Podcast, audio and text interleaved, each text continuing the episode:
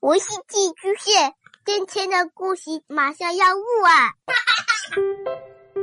孩子的世界充满了色彩和欢乐，用有温度的声音讲你爱听的故事。白羊叔叔和大明的晚安故事。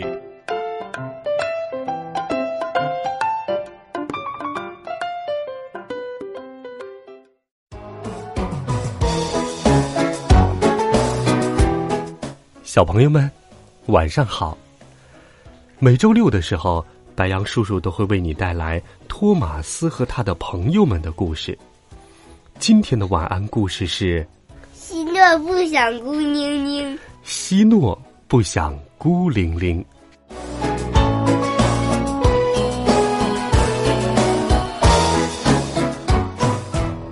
一天早上，托马斯喷着气。快乐的开进纳普福特火车站。裴西和希诺正在那里。早上好，托马斯。裴西快乐的鸣着汽笛，滴滴。可是希诺没有打招呼，他还把自己藏在了阴影里。托马斯觉得很奇怪，他说：“希诺，你看上去好像不开心呢。”希诺无精打采的说。哦，是吗？也许有那么一点儿吧。说完，他迈着沉重的步子，慢慢开出了火车站。在码头，托马斯又看见了希诺，他还是不开心。这时，查理来了，他开心的大叫：“什么东西长着四条腿却从来不走路？哈哈哈哈哈哈！是桌子。”托马斯咯咯直笑，希诺。却黑着脸没有笑。托马斯很担心，你为什么不开心呢？希诺说：“我不知道为什么，我只想一个人待着，不想说话，也不喜欢人多的地方。我可能有点想家了，我的家在很远很远的地方。”查理说：“那你可不能一个人待着，也不要静静的走路。”希诺说。我喜欢一个人静静的走路，可那样你会更加孤独呀。托马斯说：“跟我来，我能让你变得高兴。”托马斯带着希诺，哐当哐当的跑开了。他们跑过搜救中心，穿过山洞。托马斯相信，他一定能让希诺高兴起来。可希诺慢吞吞的转动车轮。他觉得车轮好像生了锈，越转越重。他们来到了空心树隧道，迎着阳光，希诺听见了小鸟清脆的叫声。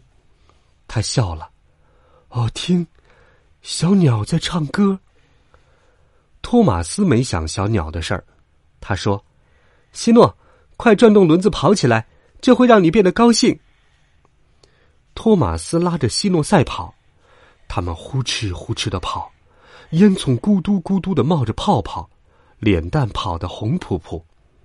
可希诺还是不高兴。也许我应该一个人静静的走路，托马斯。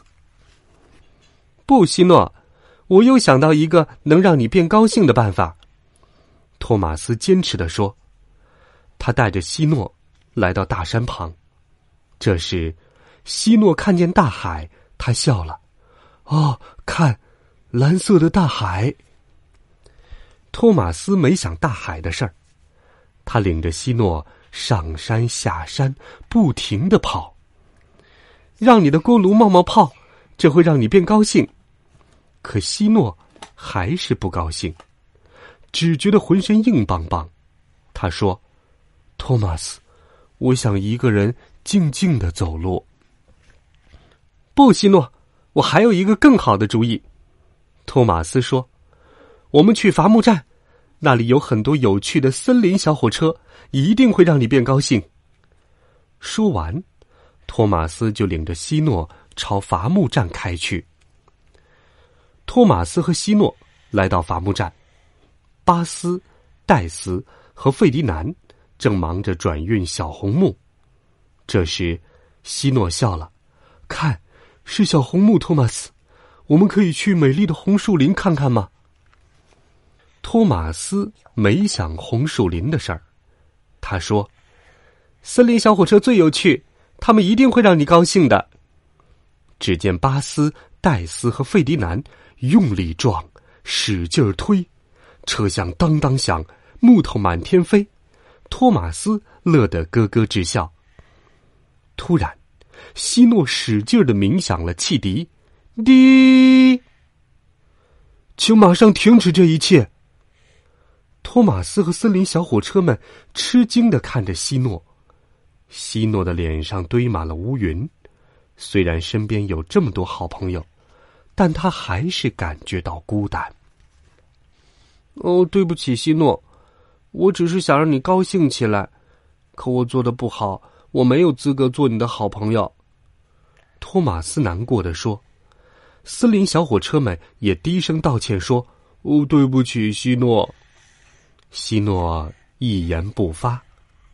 这时，托马斯嘟嘟叫：“嘟嘟，希诺，原来你早就告诉我怎么样才能让你变高兴了。我真笨，请和我一起静静的走好吗？”希诺笑了：“当然可以，托马斯，我非常乐意。”他们来到大山旁，这里可以看见大海。希诺高兴的说：“这儿真美。”就像我的家乡一样，托马斯很高兴。他问希诺：“我能带你去另一个可以静静走路的地方吗？”希诺点了点头。托马斯带着希诺来到空心树隧道，小鸟唱着欢快又动听的歌曲，希诺静静的听着，然后他笑了：“呵，这真美，就像我的家乡一样。”托马斯更加高兴了。最后，托马斯带着希诺来到红树林，希诺露出了大大的笑容。这真美，就像我的家乡一样。托马斯，谢谢你带我走出孤独，找回开心。托马斯高兴的活塞砰砰跳舞。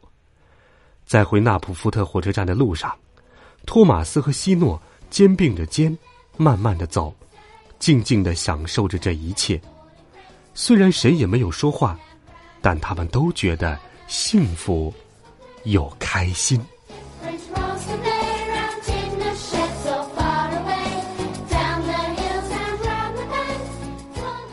好了，小朋友们，这就是今天晚上托马斯和他的朋友们的故事。